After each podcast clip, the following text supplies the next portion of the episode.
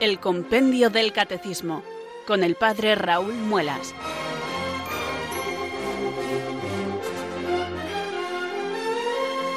Muy buenas tardes, queridos oyentes de Radio María. Son las 4, las 3 en Canarias. Aquí comienza una nueva edición del programa El Compendio del Catecismo de la Iglesia Católica. Reciban desde Talavera de la Reina un saludo muy cordial del Padre Raúl Muelas, que un día más les habla desde estos micrófonos de Radio María, la radio de la Virgen, la fuerza de la esperanza. Sed todos bienvenidos.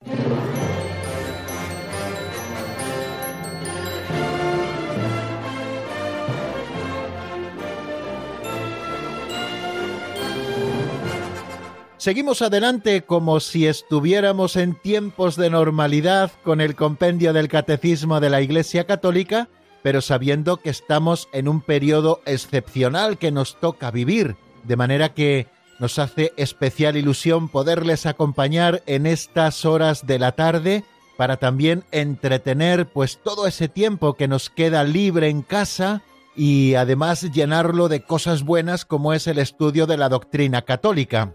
Radio María siempre nos ofrece este servicio y de una manera especial en estos momentos que estamos viviendo, pues Radio María quiere estar ahí al pie del cañón las 24 horas procurando esa compañía que no solamente es una reunión entre amigos a través de las ondas hercianas, sino que también es una compañía que se basa en la esperanza, en la esperanza cristiana, esa virtud que estamos estudiando, queridos amigos, en estos días aquí en el Compendio del Catecismo de la Iglesia Católica y sobre la que volveremos hoy en el repaso de lo visto en nuestra última edición del programa.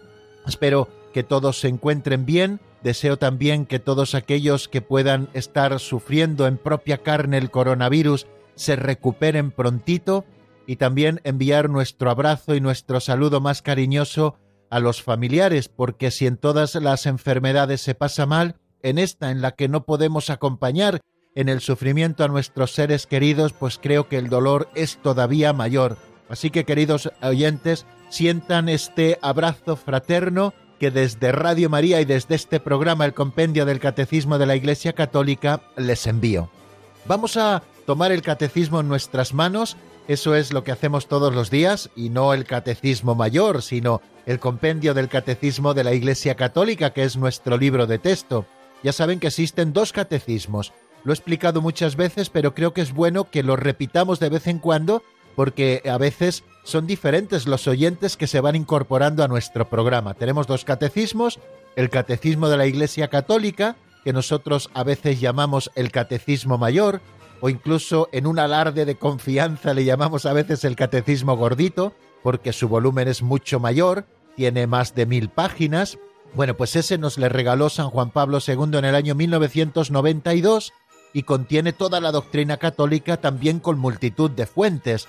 Es un libro con una riqueza impresionante, pero el propio San Juan Pablo II quiso que para la catequesis hubiese un libro que resumiera autorizadamente lo que nos dice el Catecismo Mayor y que estuviese hecho con ese sistema pedagógico clásico de los catecismos, que es a través de preguntas y respuestas, el propio San Juan Pablo II le encargó al entonces cardenal Ratzinger que con un grupo de expertos se encargaran de hacer ese resumen que dio como fruto el compendio del Catecismo de la Iglesia Católica que ya fue promulgado en el año 2005 por el Papa Benedicto XVI, aquel cardenal Ratzinger que había presidido estas comisiones de preparación del compendio, luego ya fue Papa cuando le tocó promulgarlo para toda la Iglesia. Bueno, pues es un pequeño regalo que la Iglesia nos hizo, bueno, digo pequeño, pero en realidad es un gran regalo, porque en él, de una manera resumida, encontramos la doctrina católica, y cada tarde aquí en Radio María, desde hace muchísimos años, abrimos este libro para buscar en él la verdad que nos salva. Vamos repasando número a número lo que nos va diciendo e intentamos eh, profundizar en la doctrina que se contienen en estos números. No solamente hay números, sino que también hay otros subsidios, como son las reproducciones pictóricas preciosas que nos introducen en el misterio antes de cada sección o antes de cada una de las grandes cuatro partes del compendio del catecismo.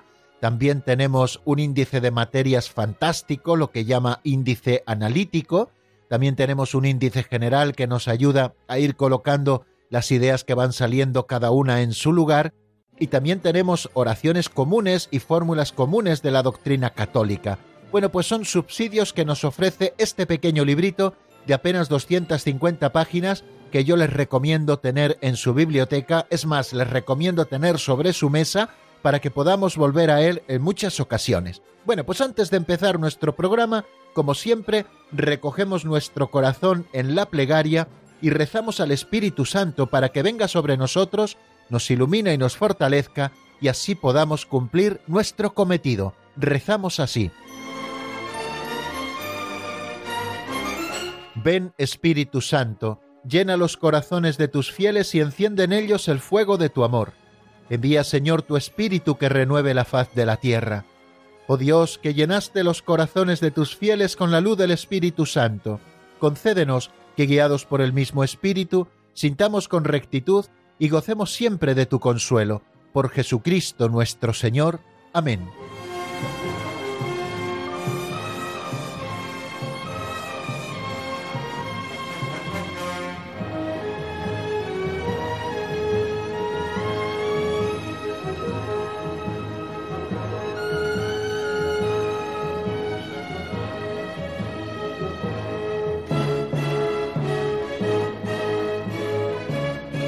Continuamos avanzando en la edición de hoy del Compendio del Catecismo y lo hacemos con este segundo momento, segunda sección del programa que titulamos Pinceladas de Sabiduría. Es el momento del aperitivo catequético. Lo primero es lo primero, que es saludarnos por buena educación y por la alegría que nos da podernos encontrar cada día aquí en Radio María. Eh, lo segundo, que es lo más importante, es elevar nuestra plegaria al Espíritu Santo para que venga sobre nosotros y nos conduzca hasta la verdad plena. Y luego, después de haber hecho esto, abordamos este aperitivo catequético que nos abre el apetito para luego seguir profundizando con los grandes manjares de doctrina que nos ofrece cada día el compendio del catecismo, tanto en el repaso que hacemos de lo visto en el día anterior, como en el avance de doctrina que hacemos también cada día. Tenemos así estructurado nuestro programa con cierto orden para que no nos perdamos y podamos aprovechar mucho mejor todas las explicaciones que de una manera humilde tratamos de darles. Bueno, pues las pinceladas de sabiduría son pequeñas historietas que literariamente ya son una delicia y las escuchamos todos los días en la voz de Alberto y después yo les ofrezco una reflexión muy sencilla a propósito de lo que hemos escuchado, no quiero que se queden solo con mi reflexión, sino que luego ustedes también den vueltas a esa pincelada que hemos escuchado, porque seguro que a ustedes también les sugiere otras cosas importantes para poder aplicar en nuestra vida concreta la verdad que conocemos, la que la Santa Madre Iglesia nos enseña. Bueno, vamos a por la pincelada de hoy que se titula El huerto de los monjes.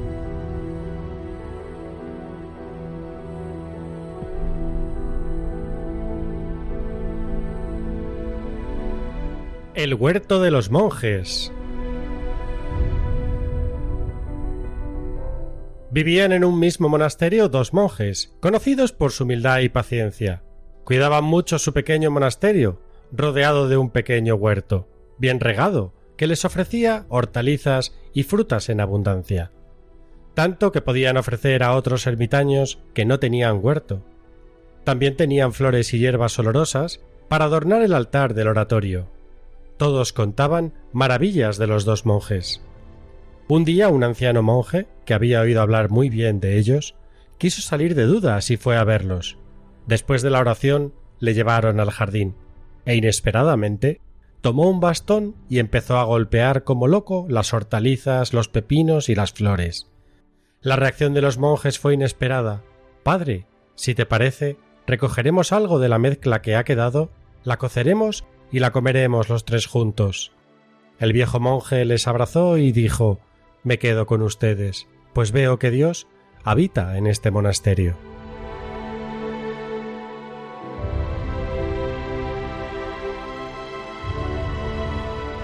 Nuevamente me ha impresionado esta pincelada, queridos amigos, que nos habla del desasimiento que tenemos que tener de los bienes terrenos. No tenemos que poner en ellos nuestro corazón, aunque en nuestro trabajo, en nuestra labor, en los frutos también de nuestros trabajos, nosotros procuremos dar gloria a Dios. Y creo que con esta parábola preciosa que nos presentaba la pincelada, se nos permite reflexionar sobre este asunto. En un monasterio vivían dos monjes que tenían un huerto fantástico y que cuidaban con todo primor. Ese huerto les servía para, en primer lugar, poder comer ellos, en segundo lugar, hacer caridad con otros ermitaños que no tenían huerto, y en tercer lugar, también les proporcionaba flores olorosas para poder poner en el altar y ofrecérselas como un regalo fantástico al Señor. Estos monjes eran muy conocidos porque eran piadosos, trabajadores, buenos, dadivosos, generosos, eran muy conocidos. Pero otro día un anciano monje quiso conocer aquellos dos monjes de los que tanto se hablaba en el contorno y fue a verles e inesperadamente, como nos dice la pincelada, cuando estaba en ese huerto que era las delicias de todos, tomó un bastón en sus manos y se puso a golpear y a destrozar como un loco las hortalizas, los pepinos, las flores, y lo que verdaderamente impresionó a ese monje anciano que había actuado de una manera tan inapropiada fue la reacción de aquellos dos monjes dueños y cuidadores del jardín. Le dijeron sin enfadarse, Padre, si te parece, recogeremos algo de la mezcla que ha quedado después del desaguisado que usted ha hecho, las coceremos y las comeremos los tres juntos. Este modo de actuar con caridad, porque no habían puesto su corazón en las cosas temporales, sino en lo que verdaderamente importa, que es la caridad, dejó impresionado al viejo monje, que abrazó a aquellos dos hombres y les dijo, me quedo con vosotros, pues veo que Dios habita en este monasterio. Ya podría yo hablar las lenguas de los hombres y de los ángeles, nos dice San Pablo, que si no tengo caridad no soy más que un metal que resuena o unos platillos que aturden. Ya podría yo conocer todos los secretos y todo el saber. Si no tengo amor, no soy nada. Bueno, pues aquellos monjes podían tener la huerta más maravillosa del mundo, que servía para cosas buenas, pero no solo tenían esa huerta y la utilizaban para el bien, sino que además ellos amaban a Dios y tenían como punto fundamental de su vida la ley de la caridad, el amor a Dios que nos manda amar a todos y el amor a los hermanos como a ellos mismos, y supieron demostrarlo en un momento de confusión y de humanamente enfado que podían haber tomado, y lo demostraron diciéndole a aquel monje vamos a aprovechar esto que se ha destrozado para cocer una buena menestra y comérnosla todos juntos. Aquello fue lo que verdaderamente convenció al viejo monje de que en aquel monasterio se estaba buscando verdaderamente a Dios, de que en aquel monasterio se vivía la caridad. Y es que muchas veces, queridos amigos, nos apegamos a las cosas de este mundo. Y ya no me voy a referir a pegarnos a las cosas de este mundo, a esas cosas que podíamos calificar como profanas, ¿no? pues eh, apegarnos a nuestro coche, apegarnos a nuestra casa, apegarnos a un determinado trabajo. No, no, me estoy incluso refiriendo al apego que a veces tenemos a los medios buenos y sobrenaturales que nos acercan a Dios, pero que no son Dios, pero que no son Dios. El Señor quiere que nos quedemos con Él y las cosas en tanto en cuanto nos acerquen a Él. Y aquellos dos monjes habían entendido perfectamente para qué servían las cosas, esas cosas en las que ellos empleaban tanto empeño y tanta ilusión. No se quedaban en ellas mismas, no eran un fin por sí mismas, sino que eran un medio para el ejercicio de la caridad. Ejercían la caridad cuando daban de esos frutos de la tierra a los otros ermitaños, ejercían la caridad cuando le daban a Dios las mejores flores, y ejercieron también la caridad cuando aquel monje les destrozó su trabajo y fueron capaces de reaccionar siendo generosos y caritativos con aquel que había hecho tal cosa, hasta el punto de que aquel modo de reaccionar convirtió el corazón de aquel viejo monje para quedarse con ellos porque en esa casa habitaba verdaderamente Dios. No nos apeguemos a los medios, apeguémonos solo a Dios, solo en Él puede descansar nuestro corazón, Solo en Él podemos poner nuestra esperanza y desde ahí vivir la caridad, que es la plenitud de las tres virtudes teologales, la que informa a las otras dos, y ahora precisamente estamos hablando de eso. Qué hermoso cuando nosotros vemos la ilusión con que trabaja la gente, pero que en ese empeño no ven un fin, sino un medio para acercarse más a Dios y para vivir verdaderamente la caridad. Bonita enseñanza la que nos deja la pincelada, queridos amigos, en este día de hoy.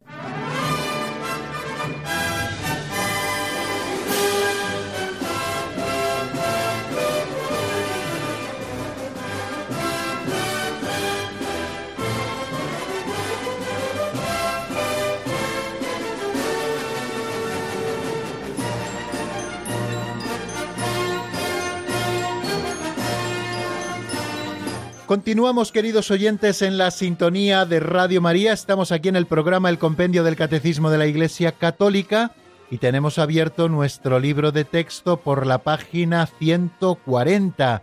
Allí encontramos tanto el repaso de lo que vimos en nuestro último programa, cosa que vamos a abordar en breves segundos, y también el número en el que seguiremos avanzando.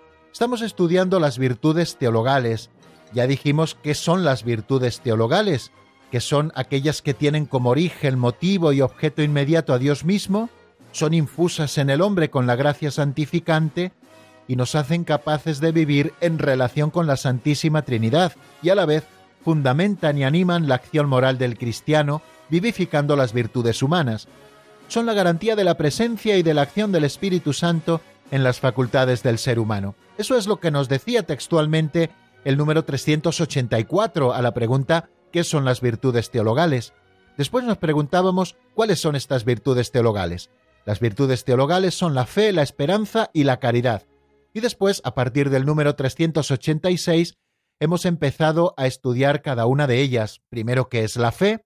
Lo estuvimos repasando ayer. La fe es la virtud teologal por la que creemos en Dios y en todo lo que Él nos ha revelado y que la Iglesia nos propone creer, dado que Dios es la verdad misma, y por la fe el hombre se abandona libremente a Dios, y por ello el que cree trata de conocer y hacer la voluntad de Dios, ya que la fe actúa por la caridad. Y ayer nos centramos en el avance de doctrina en el número 387, que se pregunta qué es la esperanza. La definición que nos da sobre esta virtud teologal de la esperanza, la segunda cuando las enumeramos, es la siguiente. La esperanza es la virtud teologal por la que deseamos y esperamos de Dios la vida eterna como nuestra felicidad, confiando en las promesas de Cristo y apoyándonos en la ayuda de la gracia del Espíritu Santo para merecerla y perseverar hasta el fin de nuestra vida terrena. Al hilo de esta definición sencilla y profunda que nos ofrece el compendio del Catecismo, decíamos lo siguiente, que la esperanza es una virtud teologal, es decir, una de esas tres virtudes infusas por Dios en el alma que nos relacionan directamente con Dios.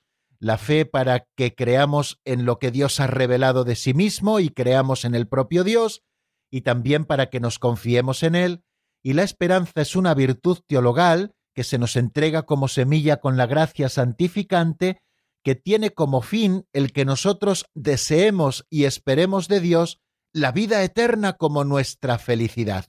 Y esto tenemos que considerarlo muy seriamente. En primer lugar, la esperanza como virtud teologal siembra en nuestro corazón santos deseos, santos deseos de la unión con Dios, santos deseos de ser plenamente felices con Él por toda la eternidad.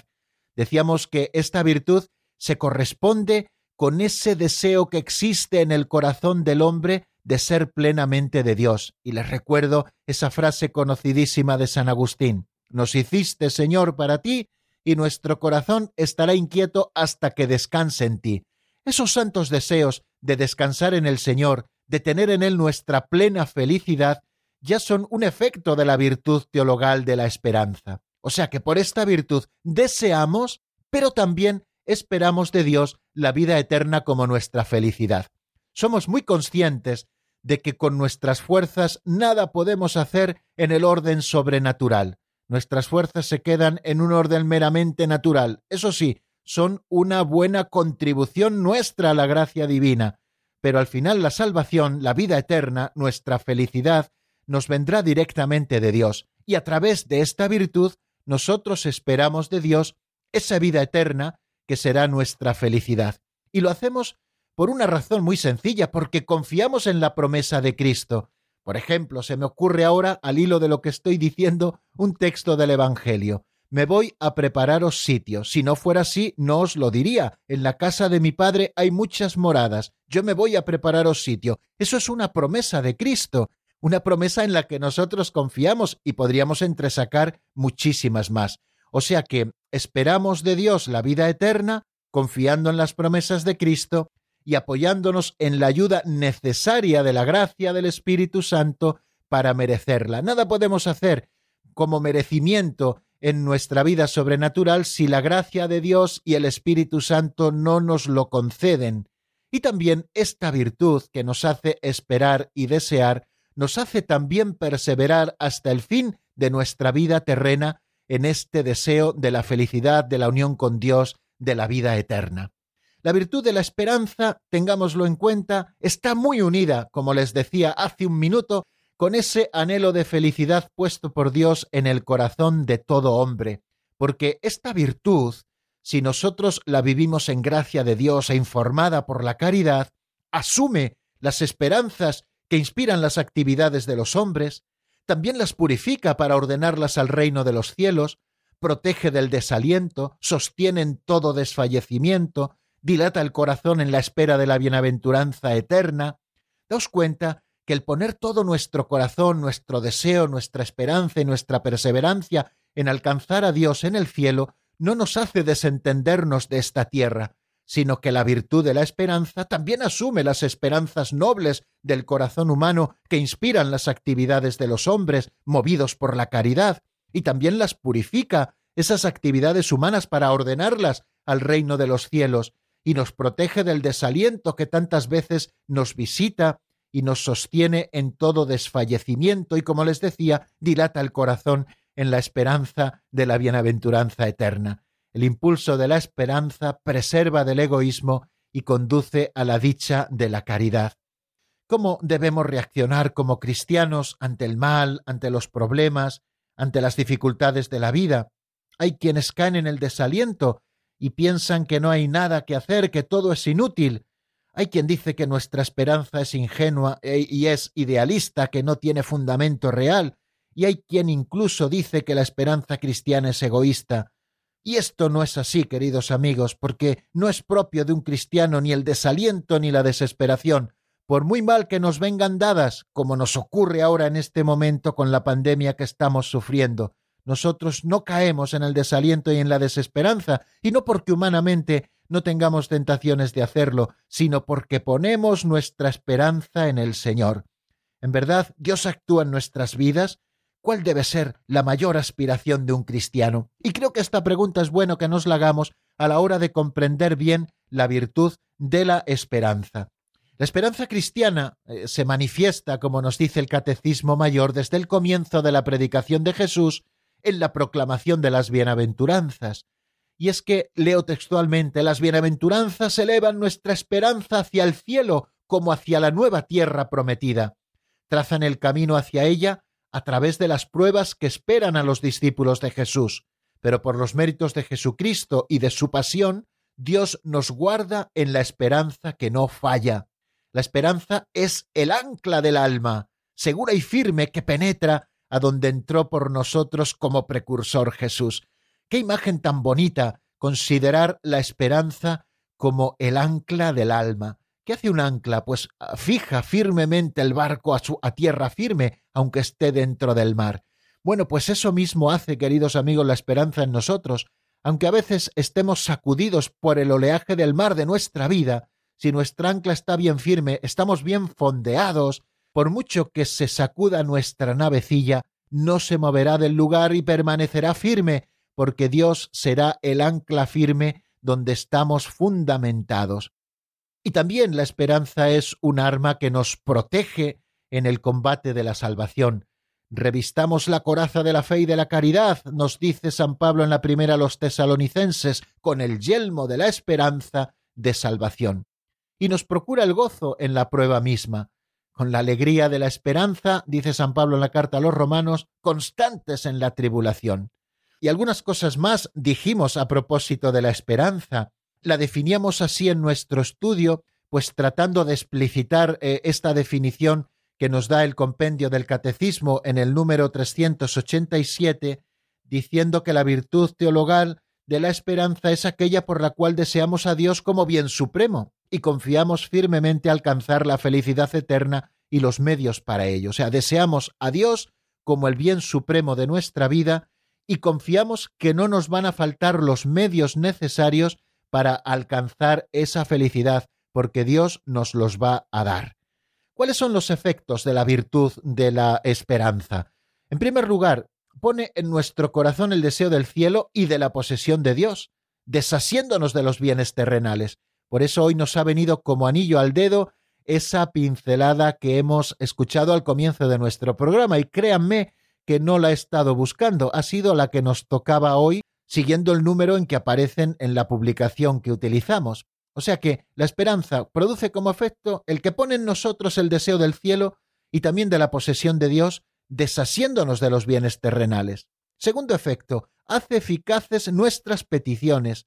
Aquel que reza desde la desesperanza no está rezando bien, Dios no se lo podrá conceder. Recuerdo una anécdota en la que una vez visitando con un señor obispo una comunidad religiosa que estaba en una situación difícil porque hacía muchísimos años que no entraban vocaciones, todas las monjas eran muy mayores, y el señor obispo les dijo recen para que vengan vocaciones. Y recuerdo que una religiosa dijo ya rezamos, pero y aquel pero fue tan lamentoso que dijo el señor obispo si es que a usted no le va a mandar el señor vocaciones, si está pidiendo ya sin esperanza, tenemos que confiar en que el Señor puede hacerlo. Bueno, pues es la virtud de la esperanza la que hace eficaces nuestras peticiones. También la virtud de la esperanza nos da ánimo y nos da constancia en la lucha asegurándonos el triunfo, y por otra parte nos proyecta al apostolado, pues queremos que otros también lleguen a la posesión de Dios. Hablábamos también ayer, y esto es muy interesante, de los obstáculos o de los pecados que se oponen a la virtud sobrenatural de la esperanza, y decíamos que podían ser dos, o bien por exceso o bien por defecto. El pecado por exceso eh, es la presunción, permítanme este modo de hablar, por supuesto. El presuntuoso no tiene exceso de esperanza, ni mucho menos, pero bueno, eh, eh, nos entendemos, yo creo, con este modo de hablar. La presunción es aquel pecado que espera de Dios el cielo y las gracias necesarias para llegar a él, pero que no pone de su parte ningún medio necesario para conseguirlo. Y es que es verdad, el Señor nos quiere regalar el cielo, en el Señor tenemos que poner nuestra esperanza, pero a Dios rogando y con el mazo dando, nosotros tenemos que colaborar, queridos oyentes, poniendo de nuestra parte aquellos medios que están a nuestro alcance. Los medios sobrenaturales nos vendrán de Dios como un regalo, pero los medios naturales y recuerden que la virtud de la esperanza es una virtud y por lo tanto la tenemos que ejercitar al modo humano, requiere también de nosotros los medios necesarios. Presuntuoso es aquel que dice, bueno, yo espero que Dios me dará el cielo y vive como un pecador empedernido, fundamentando su vida en todos los vicios. Ese sí que es un presuntuoso y está pecando de presunción. Y no por exceso de esperanza, como les decía, porque al final la esperanza no está presente en el presuntuoso. Y el otro obstáculo o pecado contra la virtud teologal de la esperanza es la desesperación. Como muchas veces somos tentados y otras veces somos vencidos en la lucha, muchas almas se desaniman y piensan que jamás podrán enmendarse y comienzan a desesperar de su salvación. Ese también es un pecado de desesperanza, queridos amigos, ese desaliento espiritual que a veces tenemos, no tengo remedio, ¿Cómo? Si Dios es todopoderoso y tú puedes poner los medios, ¿cómo que no tienes remedio? Lo has intentado mil veces, mil veces has fracasado, inténtalo mil una, o mil dos, o mil tres, o mil cuatro, ponte seriamente a ello, que Dios quiere dártelo y Dios es todopoderoso.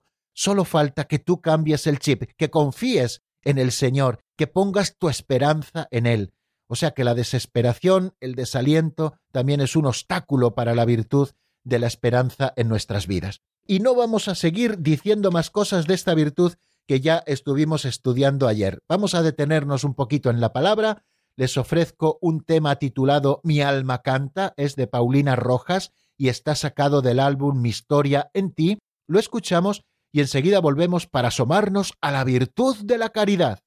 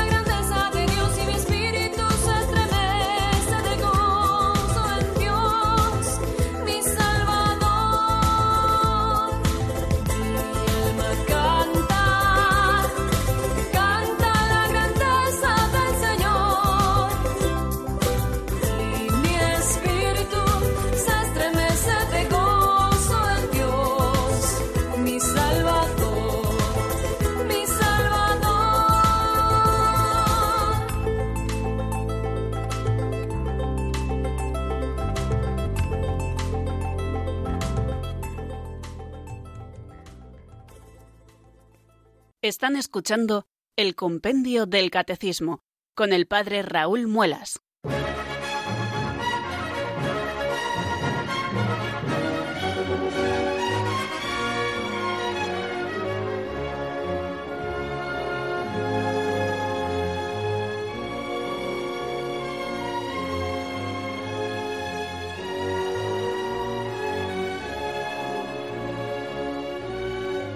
Continuamos, queridos amigos, en la sintonía de Radio María. Estamos en el compendio del Catecismo y vamos a abordar este cuarto momento del programa en el que avanzamos en doctrina. Hoy no tenemos muchas pretensiones. Hoy, con asomarnos al número 388, tendremos bastante. Es un número clave porque nos va a hablar de la tercera virtud teologal, que es la forma de todas las demás virtudes la más perfecta, la única que quedará en el cielo, que es la caridad. Bueno, pues el número 388 es el que se pregunta qué es la caridad, y lo primero que vamos a hacer es escuchar la definición en la voz de nuestra locutora Marta.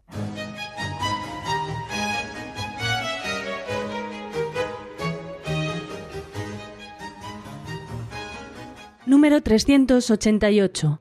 ¿Qué es la caridad?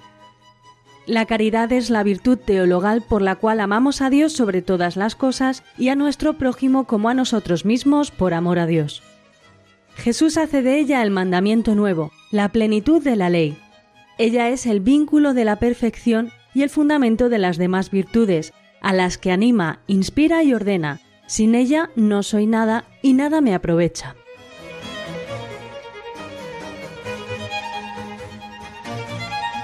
Bien, acabamos de oír esta definición precisa. La caridad es la virtud teologal por la cual amamos a Dios sobre todas las cosas y a nuestro prójimo como a nosotros mismos por amor a Dios. Jesús hace de ella el mandamiento nuevo, la plenitud de la ley. Ella es el vínculo de la perfección y el fundamento de las demás virtudes a las que anima, inspira y ordena. Sin ella no soy nada y nada me aprovecha, dice San Pablo en la primera carta a los Corintios, lo encontramos en el capítulo 13. La caridad, por tanto, es la virtud teologal, por lo tanto, un don de Dios infuso en el alma por la gracia santificante a modo de semilla que nosotros tenemos que ejercitar al modo humano, pero es un don de Dios que tiene su origen en Dios, que tiene su motivo en Dios y que tiene a Dios por fin u objeto de esta caridad. Por lo tanto, la caridad es una virtud teologal. Y con esta virtud teologal amamos a Dios sobre todas las cosas, por Él mismo, y a nuestro prójimo como a nosotros mismos por amor de Dios. ¿Qué clave es el motivo por el cual amamos? Fijaros que por esta virtud amamos a Dios sobre todas las cosas, pero porque Él es el bien supremo, porque es lo más amable que podemos encontrar en nuestra existencia, porque es el bien sumo, el bien sumo. Y precisamente porque nosotros descubrimos a Dios como nuestra plenitud, nosotros le amamos. O sea que amamos a Dios sobre todas las cosas por Él mismo y no por las cosas que Él nos da. Amamos al Dios de los consuelos, no a los consuelos de Dios. Muchas veces buscamos a Dios solamente cuando estamos en consolación, y cuando desaparece la consolación y aparece la desolación, que también es muy propia de la vida espiritual, ya parece que no amamos tanto a Dios y empezamos a dejarle de lado y empezamos a fallar a nuestros compromisos con Él. La caridad es esa virtud por la cual amamos a Dios sobre todas las cosas por lo que es Él mismo, y amamos a nuestro prójimo también, como a nosotros mismos, como Dios mismo nos enseña, pero por amor de Dios. No es la pura filantropía, que da a los hombres porque bien, porque bien merecemos todos el reparto de la tierra, cosa que es verdad, pero eh, no amamos a los hombres por ellos mismos, sino por puro amor de Dios, porque Dios mismo ha dejado en ellos su impronta y nosotros amamos a Dios en ellos. Esto es precisamente la caridad. Y fijaros hasta qué punto es importante la caridad, el amor que nos viene de Dios para que nosotros amemos a Dios y a los hermanos, fijaros hasta qué punto es importante que la caridad se ha convertido en el mandamiento nuevo. Fijaros Jesús en la última cena, así nos lo explica San Juan en el capítulo 13 al principio, enmarca todo con una frase que es preciosa y es clave de entendimiento de todo lo demás. habiendo amado a los suyos que estaban en el mundo, los amó hasta el fin, hasta el extremo, manifestando así de esta manera el amor del Padre que él ha recibido. De manera que, amándonos los unos a los otros, los discípulos de Cristo estamos imitando el amor de Jesús que reciben también ellos. Por eso Jesús dice, como el Padre me amó, yo también os he amado a vosotros, permaneced en mi amor. En el capítulo 15 de San Juan lo encuentran, en el versículo 9. Y también en ese capítulo 15, acto seguido a estas palabras, como el Padre me amó, yo también os he amado a vosotros, permaneced en mi amor, tres versículos más adelante, Jesús nos expone el mandamiento nuevo. Este es el mandamiento nuevo, que os améis unos a otros como yo os he amado. En esto conocerán que sois mis discípulos. Por tanto, la caridad, queridos amigos, es el mandamiento nuevo y es fruto del Espíritu y también es plenitud de la ley. Fijaros que la caridad guarda los mandamientos de Dios y de Cristo. Jesús lo dice así, permaneced en mi amor. Si guardáis mis mandamientos, permaneceréis en mi amor. Quiere decir que el que ama guarda los mandamientos de Dios y de Cristo y recibe, por lo tanto, y vive la plenitud de la ley. Jesús lo dijo en el Sermón del Monte, no he venido a abolir la ley y los profetas, sino a darlos plenitud. ¿Y cuál es la plenitud de la ley y los profetas? Pues precisamente la caridad. ¿Habéis oído que se dijo no matarás? Pues yo digo todo el que llame a su hermano renegado es digno de la condena del fuego, porque es la caridad precisamente la que perfecciona la ley. El Señor ha venido así con la caridad a cumplir hasta la última tilde de la ley, pero llevándolas a una plenitud inusitada. Porque Él murió por amor, por amor a nosotros cuando éramos todavía enemigos. Por eso el Señor se atreve a pedirnos que amemos a nuestros enemigos y que recemos por los que nos persiguen y calumnian, y que nos hagamos prójimos del más lejano, que amemos a los niños, que amemos a los pobres como Él lo hizo. Todo esto tiene sus propios referentes en el Evangelio.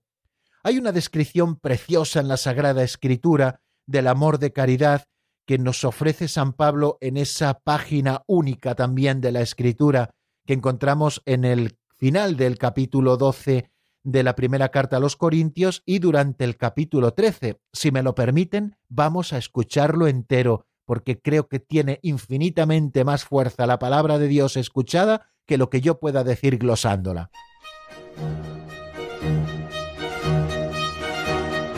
Ambicionad los carismas mejores y aún os voy a mostrar un camino más excelente.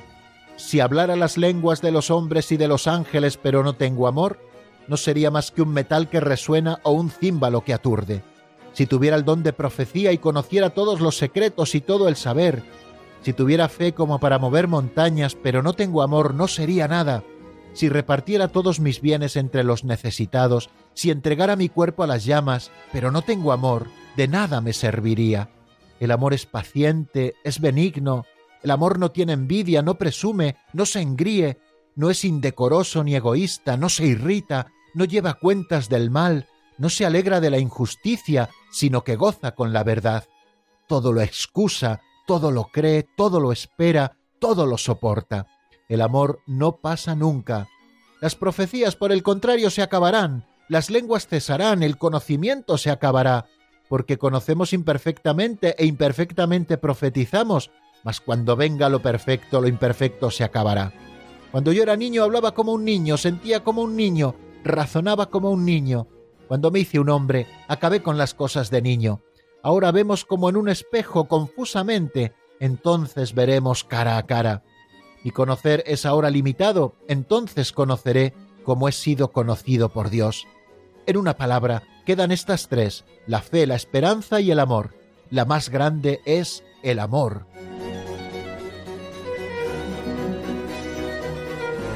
¿Qué cosas tan bonitas nos dice San Pablo, queridos amigos, en este himno a la caridad, creo que conocido por todos, y si han ido alguna vez a una boda, seguramente lo hayan escuchado. Pero a mí no me gusta que solo circunscribamos este texto a las celebraciones del matrimonio, que está muy bien que lo escuchemos allí porque ha de ser el fundamento de la vida de los esposos y de la familia, pero ha de ser el fundamento de la vida de todo cristiano, sea cual sea nuestra vocación. Si no tengo caridad, como dice San Pablo, no soy nada. Y todo lo que es privilegio, servicio, virtud misma, si no tengo caridad, de nada me aprovecha. La caridad es, por tanto, superior a todas las virtudes. Es la primera de las virtudes teologales, como nos ha dicho San Pablo en ese final del himno a la caridad. Y es que el ejercicio de todas las virtudes está animado e inspirado por el amor, por el amor de caridad. Eh, la caridad es el vínculo de la perfección, como nos dice San Pablo en la carta a los colosenses. Es lo que hemos dicho en algunas ocasiones, la forma de las virtudes. La fe puede aparecer de una manera informe cuando falta la vida de gracia y por lo tanto la caridad.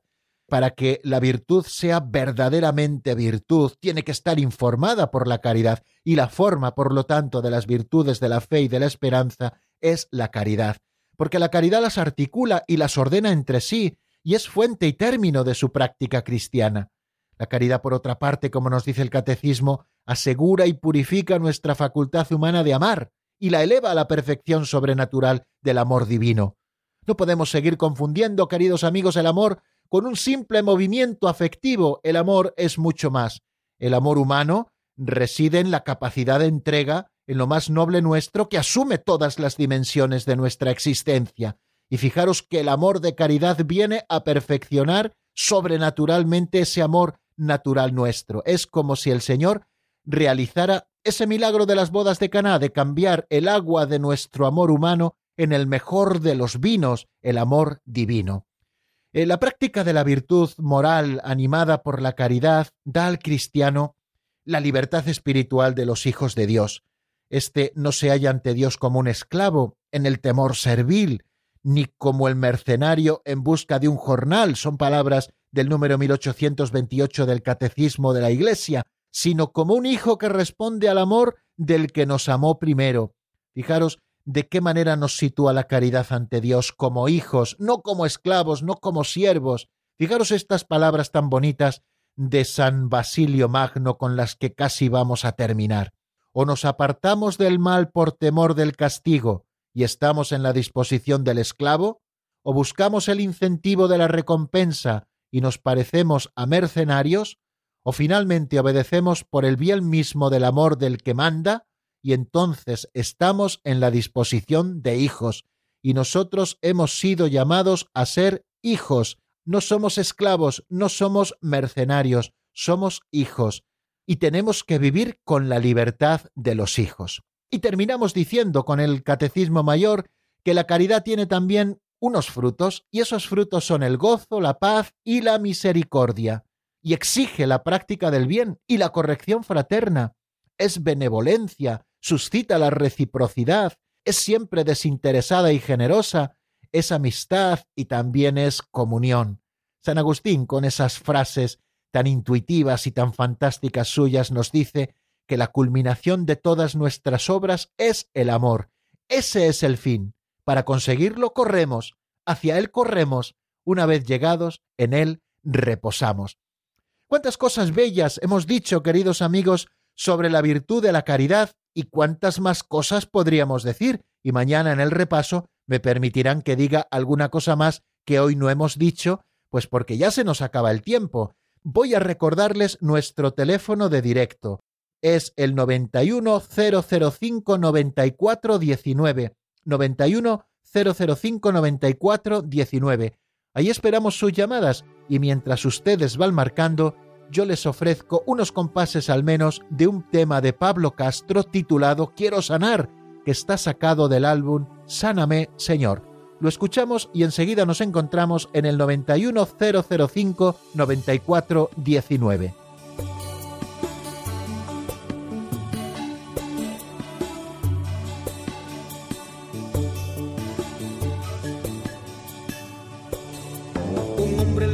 Se acerca Jesús meditando. Y es tanta la pena que lleva por su enfermedad él ha oído que sanas a muchos sin nada cobrarle. He oído que haces el bien donde quiera que vas.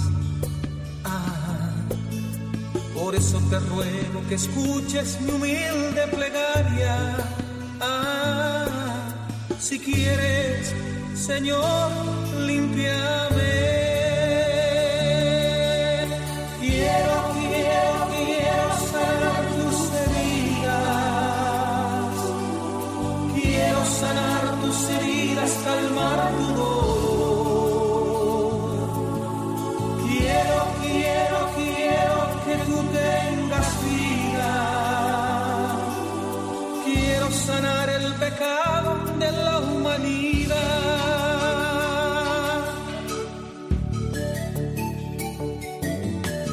Pronto un poder muy extraño recorre su cuerpo. No encuentra otra cosa que hacer, más se pone a llorar. Sus manos de ayer eran sucias y ahora están blancas. Ah, juradas han sido por ese poder celestial. Por eso te ruego, mi hermano, si te encuentras enfermo, ten fe que mi Cristo está aquí y Él te quiere sanar. Quiero, quiero, quiero sanar tus heridas. Quiero sanar tus heridas, calmar tu dolor. Están escuchando el Compendio del Catecismo con el Padre Raúl Muelas.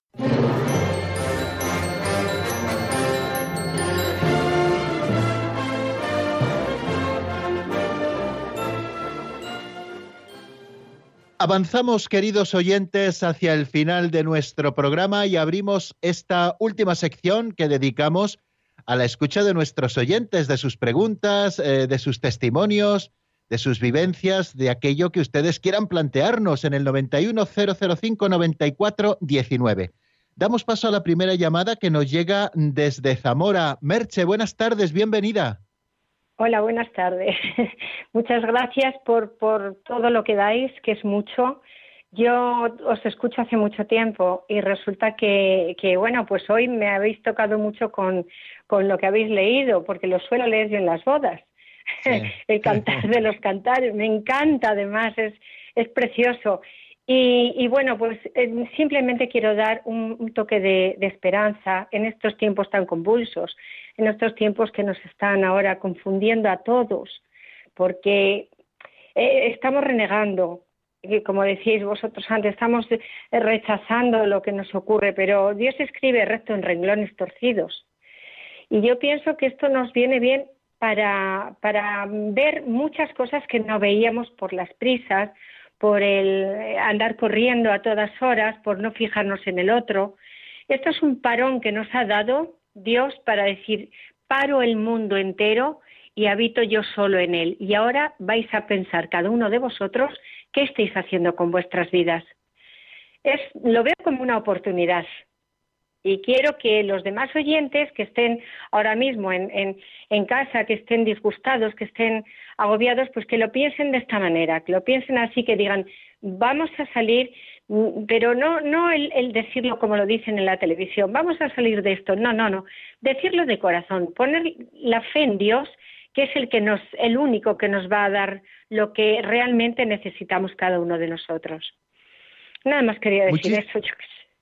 Muchísimas gracias, Merche, por tus palabras eh, que nos llaman a la reflexión y que nos llaman también a la esperanza.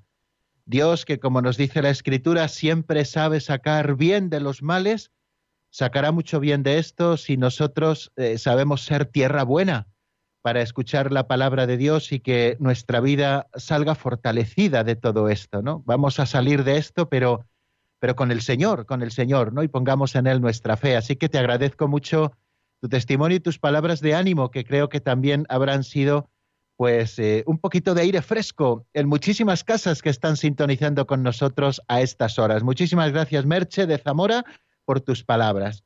Y damos un salto, eh, ya saben que aquí en la radio es fácil hacerlo, hasta Granada. Allí está nuestro amigo José María. Buenas tardes y bienvenido, José María. Buenas tardes. El, en los evangelios dicen que Jesús y su madre subieron a los cielos, ¿correcto? Sí, claro, así es. ¿En qué planeta están? Bueno, eh, decíamos que el cielo eh, no es un lugar físico, sino que es un estado, es un estado. Eh, siempre, bueno, pues por nuestro modo de hablar, siempre hemos identificado como el cielo arriba, el infierno abajo, ¿no? Pues porque del cielo nos llegan las bendiciones, del cielo nos llega la lluvia, eh, el cielo está en lo alto hacia donde miramos, incluso eh, a, la bóveda celeste la llamamos cielo, donde, donde se encuentran las estrellas, ¿no? Pero en realidad eh, no es propiamente un lugar físico, sino que el cielo, tal y como explicábamos en su momento cuando hablábamos de los novísimos a propósito de las verdades de nuestra fe estudiadas en la primera parte del compendio del catecismo, pues hablábamos de que eh, se trata de un estado, de un estado, un estado de felicidad plena. Eh, actualmente para nosotros, para nosotros solo eh, es aquellos que fallecen en la gracia de Dios y gozan ya de la visión de Dios por toda la eternidad, solamente con el alma y después será también con, con el cuerpo transfigurado cuando al final de los tiempos resuciten los muertos. Solamente en el cielo están en cuerpo y alma, en cuerpo ya glorificado, Cristo nuestro Señor después de su resurrección, con esas nuevas características que no están sujetas ni al espacio ni al tiempo que nos narra el Evangelio a propósito del cuerpo resucitado de Cristo. Y también está así su madre, porque por la fe sabemos que ascendió en cuerpo y alma a los cielos. Eso no aparece propiamente así explicado, ni en los evangelios, ni, ni en los hechos de los apóstoles, ni en ningún otro lugar de la palabra de Dios, sino que pertenece a, esa tradición viva de la Iglesia, que un día la Iglesia, eh, después de esa reflexión, y esto se ha conservado en el pueblo sencillo y fiel que cree, pues eh, proclamó el dogma de la asunción de Nuestra Señora. Bueno, pero no, no podemos decir que estén en un planeta físico, sino que están en un estado. Bueno amigos, y se nos ha acabado el tiempo con, estas dos preguntas, tanto la intervención de Merche desde Zamora como la pregunta que nos hacía José María desde Granada. Y así ponemos el punto final al programa de hoy. Si Dios quiere, mañana a las cuatro de la tarde en la península, a las tres en Canarias, volveremos a estar con ustedes para seguir abriendo juntos el compendio del catecismo. Repasaremos algunas cositas sobre la caridad que hoy hemos visto y alguna más que diremos. Y también nos asomaremos a algo tan importante como son los dones del Espíritu Santo. Que pasen una feliz tarde. La bendición de Dios Todopoderoso, Padre, Hijo y Espíritu Santo, descienda sobre vosotros y permanezca para siempre. Amén. Hasta mañana, si Dios quiere, amigos.